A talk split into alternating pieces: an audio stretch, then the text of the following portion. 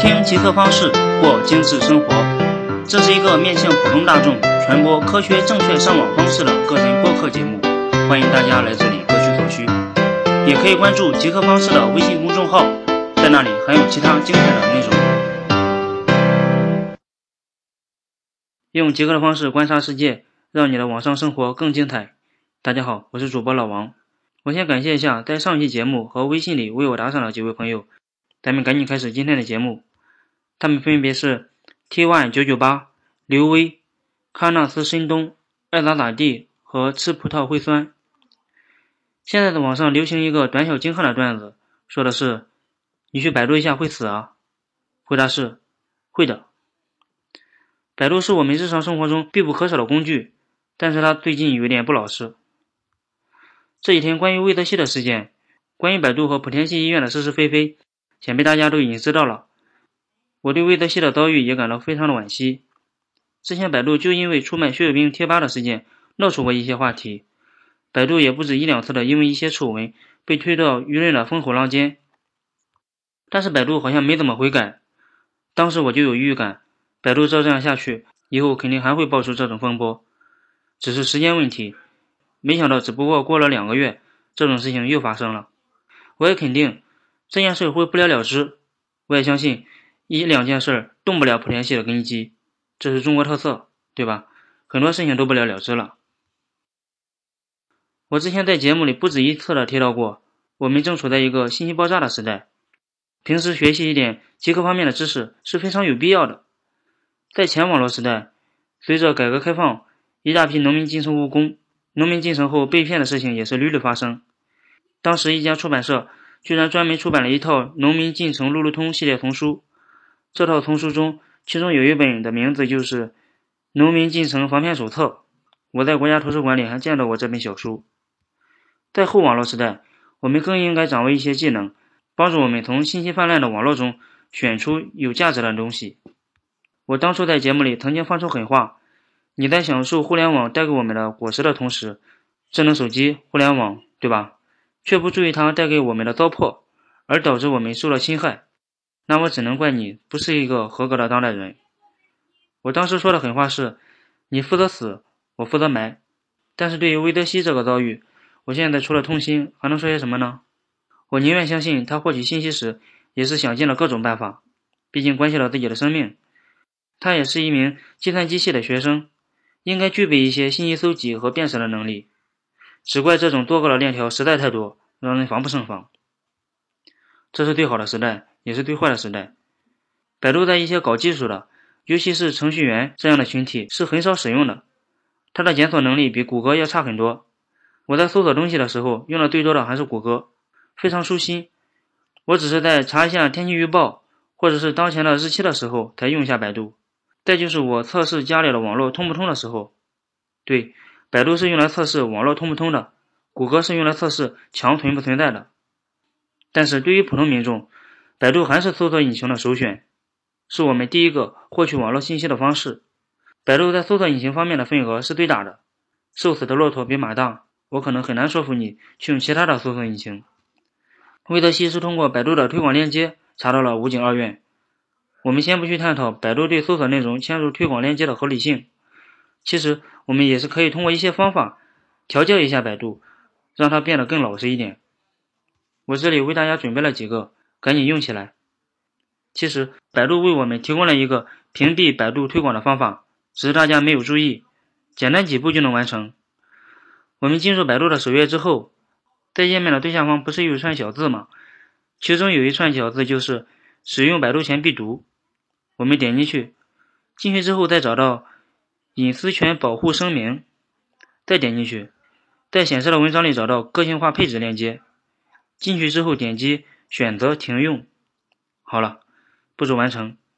停用之后，我们在搜索内容的时候确实干净了很多，一些推广链接就没有了。这是百度官方给出的方法，效果还算明显。不过经过我的几次试用，有时候百度偶尔还是有一些推广链接。这种方法清除的不够彻底，推广是百度的盈利大头，怎么会说停就停呢？对吧？我再推荐一个比较有效果的方法，可以清除掉百度上所有的推广链接。什么方法呢？这个就更简单了，实际上就是一个百度的内部链接，域名确实是百度的，不用担心任何问题。它只不过是在百度域名的后面追加了一个参数，叫做百度 local，估计是百度的内部工程师测试搜索结果用的。用这个链接搜索内容的时候，没有任何的推广信息，甚至连搜索结果页面的右侧的推广信息都没有，非常的干净，干净的都让我有点不适应了。你在极客方式的微信公众号里回复“链接”这两个字，或者这期节目的编号二十二。就能找到这个百度的内部链接，赶紧用起来。呃，极客方式的公众号里还有其他一些有用的小知识点，期待你的关注。怎么样？老王的广告推广加的也是越来越自然了，跟百度学的。呃，这样不好，很黄很百度。呃，咱们继续啊。现在这个链接依然有效，但是也是有适用条件的。你必须在 PC 端，并且是在没有登录百度账户的情况下才会有效。也就是说，你在手机上或者在 PC 端登录百度账户的情况下是不起作用的。我现在用的就是这个方法。当然，屏蔽百度推广最保险的方法就是在浏览器端下载一个屏蔽百度推广的插件。我在极客方式的微信公众号里为你准备了这个插件，欢迎你去下载。同样也是回复节目编号二十二。在极客方式的交流群里，有位极客朋友开发了一款高效的屏蔽百度推广链接的插件。很遗憾，我提醒他时，他还没有开发完全。等他做好了，会分享出来供大家使用。你可以用上面我提到的这些方法，过滤一些不必要的内容。当然，信息过滤只是第一步，筛选出优质的信息还有很多工作需要你处理。另外，针对莆田系医院，网友也整理出了一个数据库，并且附带了一个网址供网友查询。你可以到这个网站上查一下，你所在附近的医院属不属于莆田系的。我也会在公众号里贴出这个链接。如果你嫌麻烦，有程序员针对 Chrome 浏览器开发了一个插件，它可以对你打开的网址进行检测。如果是莆田系医院，浏览器就会发出警告提示。我也将它放到了极客方式的公众号里。在手机领域，魅族在这方面反应是最迅速的。在发生这件事的最近，魅族的弗拉密系统迅速推出了莆田系医院号码的识别功能。用户无需在手机端更新数据，无论是来电还是拨号，但凡是数据库里保存的莆田系医院都会被识别出来，在来电号码里就会显示“莆田系”等字样，以防大家再次上当受骗。我觉得也有必要提醒大家，从网上获取的信息不一定是可靠的，网络上充满了大量的垃圾信息，对人有价值的东西是非常非常少的。另外，别看我们的网络已经挺发达了。但是我们从网上能够直接获取到的信息是非常非常有限的，在网络上不会搜到所有的信息，还有大量的信息用普通的方法你根本就搜不到。公开的信息，也就是我们用百度、谷歌搜索到的信息，只占所有网络信息的百分之四，有百分之九十多的信息你没法获取到，这就是所谓的暗网或者叫深网。我在以后的节目里会专门提一下暗网的一些内容。在获取有价值的内容方面，看书或者找身边的一些专家是非常有必要的。像魏则西这件事儿，他完全可以多咨询几家医院，或者去咨询身边的一些从医的医生，得到一个比较确切的答案，这样也不会造成雪上加霜的事情发生。另外，针对极客人群，如果你身边极客或者懂一些这方面的知识，我觉得你应当有一份担当，我觉得你也有责任。去提醒你的朋友，我最讨厌那种表里不一的人，对吧？说一套，做的又是另一套。明明知道百度不好用，为什么不告诉你的朋友呢？我记得马丁·路德·金就说过，历史将记取了社会转变的最大悲剧，不是坏人的嚣张，而是好人的沉默。不提醒你的朋友，我认为这是不作为的表现，这跟遇见老人跌倒而不去扶是一个性质。同样的。百度作为中国最大的搜索引擎，我觉得它也应当担起这份责任。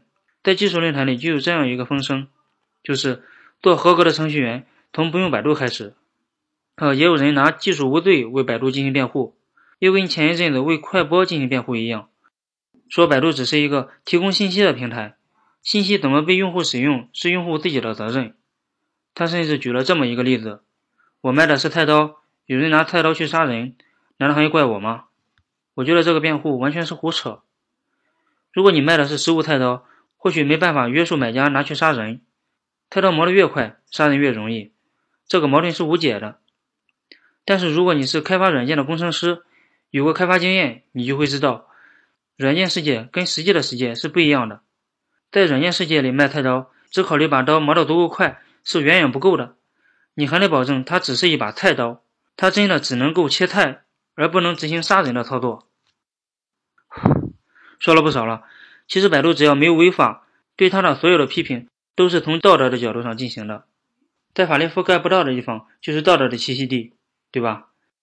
法律并没有强制要求我们必须给公交车上的老人让座，于是给老人让座就成了美德。对百度喷的越多，就越会有更多的人忽视真凶。到底谁是推手还不够明确吗？我一直有个疑问：莆田系的医院多次被曝光，为什么它依然盘踞在各大公立的、私立的医院那里，一点没有动摇？舆论全部集中在从犯身上，主犯却逍遥法外。我觉得这样对百度也太不厚道了一点。尽管百度已经被社会舆论打成筛子了，但我还是要说一句：百度可能在一些方面不如谷歌好，但是它确实也为我们的日常生活带来了很多便利。毕竟我们没有向百度支付过任何费用。如果你是做 SEO 优化的人员，你更不应该去责骂百度。你是靠搜索引擎获取收益的，刨去竞价排名，网站的排名取决于你对网站的优化情况。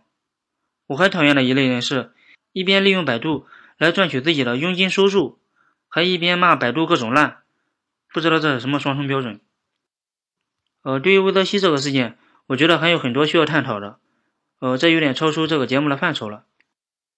这期节目我说了很多，希望对你有点帮助。